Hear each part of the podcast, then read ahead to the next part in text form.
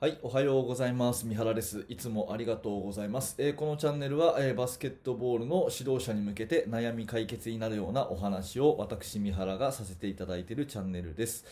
えー今回はですね、最高の勉強は教えることというテーマのお話をしたいと思います。えー私はね、あの YouTube とかブログ、Twitter、そういったもので、えーバスケットボールの情報発信をしていて、でえー、とメールマガジンをやってるんですね、メルマガ講座というのをやってます。あのまあ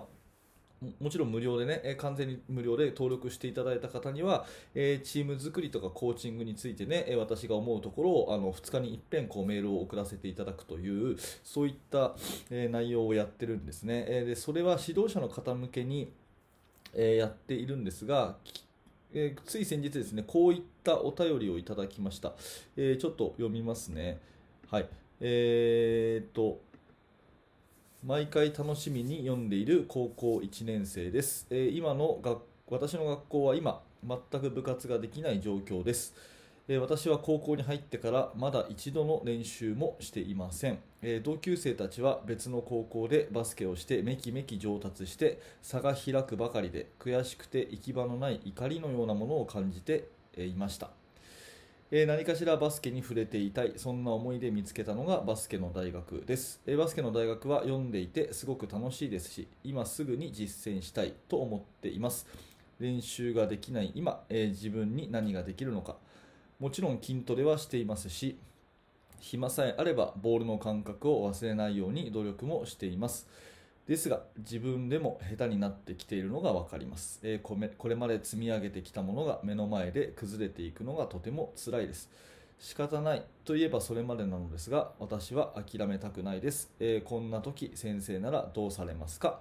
えー全然ドリブルなしの5対5の話ではなくてごめんなさいというお話ですね、えーこのメールをくださった高校生の方本当にね、えーありがとうございます。本当に感謝してます。あのー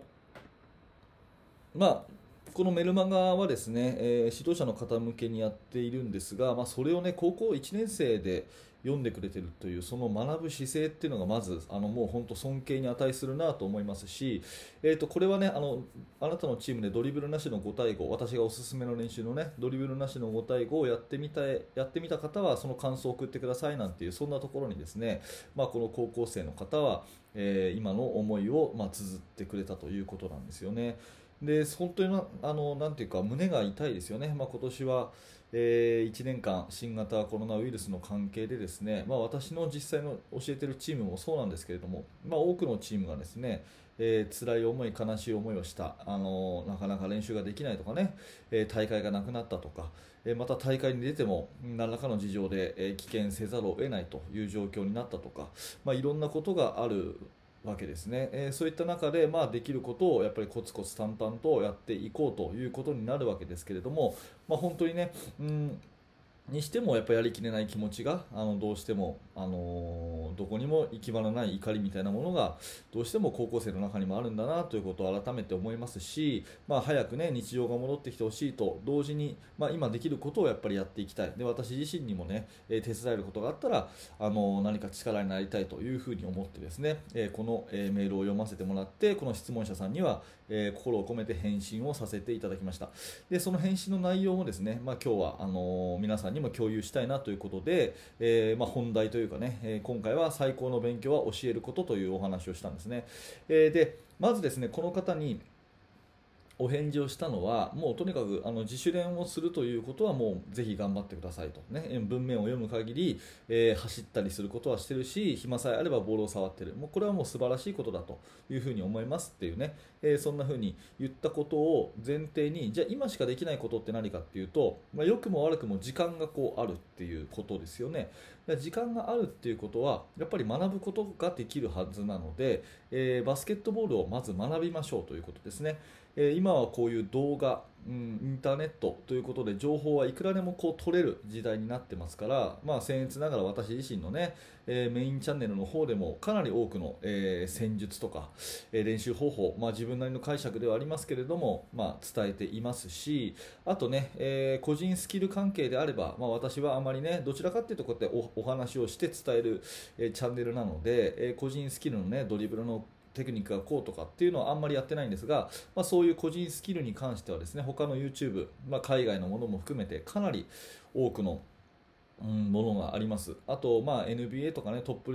レベルの試合もですね、えー、本当スマートフォンで、えー、手軽に見られるそんな時代なのでまずバスケットの、勉強をしましょうという、ね、こと情報をどんどんどんどん収集しましょうということはまず伝えさせてもらいました。これが1つ目ですね。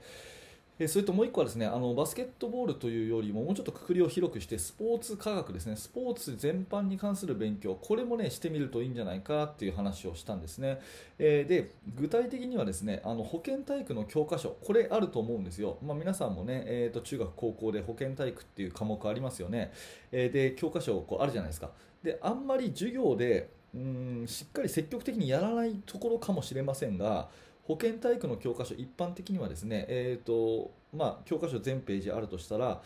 半分以上が前から最初最初からずっと保健に関する健康に関する話があってで残りの半分ぐらいがですねスポーツ体育に関するところがあるんですね。でここの体育編って言われるところはこれ実はですねめちゃくちゃ勉強になる内容が多いんですよ、うん、私はね思う思うに。私は大学は、えー、スポーツ科学の専門のところに進んだんですけどもその大学生の時に改めて保健体育の教科書をこう読み返してみてなんて分かりやすくまとまってるんだと。大学の授業で毎日毎日教わってね、え勉強しているような内容が本当にこれだけでコンパクトにまとまってるのは素晴らしいな。なんで高校生の時にもっとこれ読まなかったんだろうって本当に思ったんですね。で今教員という立場でそれ見てみてもやっぱり保健体育の教科書って本当スポーツ科学がめちゃくちゃ分かりやすくまとまっている最高の教材だと思うんですね、うん、本屋さんにいろいろスポーツの本に並んでますけれどももうそれどれ取ってもあのー、ていうかな引けを取らないぐらい優秀なのが保健体育の教科書のスポーツ編のところなんです。だからあそこをね実にじっくりとこう読んでみるっていうことをこの質問者さんには高校生にはおしあのお伝えしました。で、えー、最後にですねそのあの学んだことバスケットボールの技術的なことそれからぜひおすすめなのは保健体育の教科書を読んでみることっていうことを伝えた上でぜひ部活の人たちでですね定期的に勉強会をやってくださいっていう話をしたんですね。で、まあ、今日はこれを伝えたいところのあのメインのところなんですけどやっぱり人に教えるっていうのが一番いい勉強法なんですよ。教わるっていうのはいくら言ってもですねどうしても受け身なのであのインプットですよねそれに対して教えていくっていう人に伝えていくっていうのはこれアウトプットなので、えよっぽど頭の中が整理されていて、えー、何かこう、あのー、ちゃんとこう学んでいないと発信できないんですね。まあ話ちょっとそれますけど私がまさにね毎日こうやって YouTube とかで、え、情報発信してるのは誰のためでもなく自分のためになってるっていう部分があるんですね。こうやって話すことで自分の中の知識がしっかり身についていくっていうことがあるのでこういうことをやってるっていうのもあるんですけれどもとにかくねその学んだことをなんとなく自分の中だけでためないでそれをね勉強会みたいな形でね、えー、生徒の皆さんであ週1回とかね、えー、でもいいので集まってですね、えー、今週私はこんなことを勉強しました、ね、トレーニング方法トレーニング科学について学びましたとかあとはドリブルのスクリーンについて学びましたとかね、えー、バスケットの、まあ、セットオフェンスについて学びましたとかっていうのを先生役を生徒がやる。でそれについていろいろ勉強の情報交換会をやるっていう会を持てたら一番いいかなというふうに思いました。だから人に教えるってことがすごくいい勉強法だよってことと、ね、学んだことをぜひみんなでこう共有するようにね、形を取ったらいかがかなと。そんなことはもう今ね練習できないかもしれないけど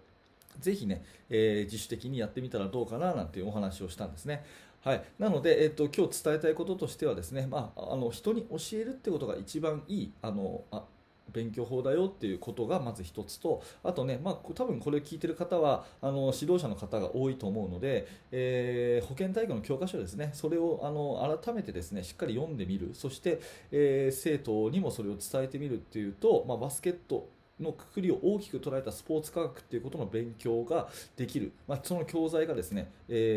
ー、に手元に持っている可能性があるというその辺のところはね、えー、ちょっとお伝えしたいなということで今日はお話をさせてもらいました。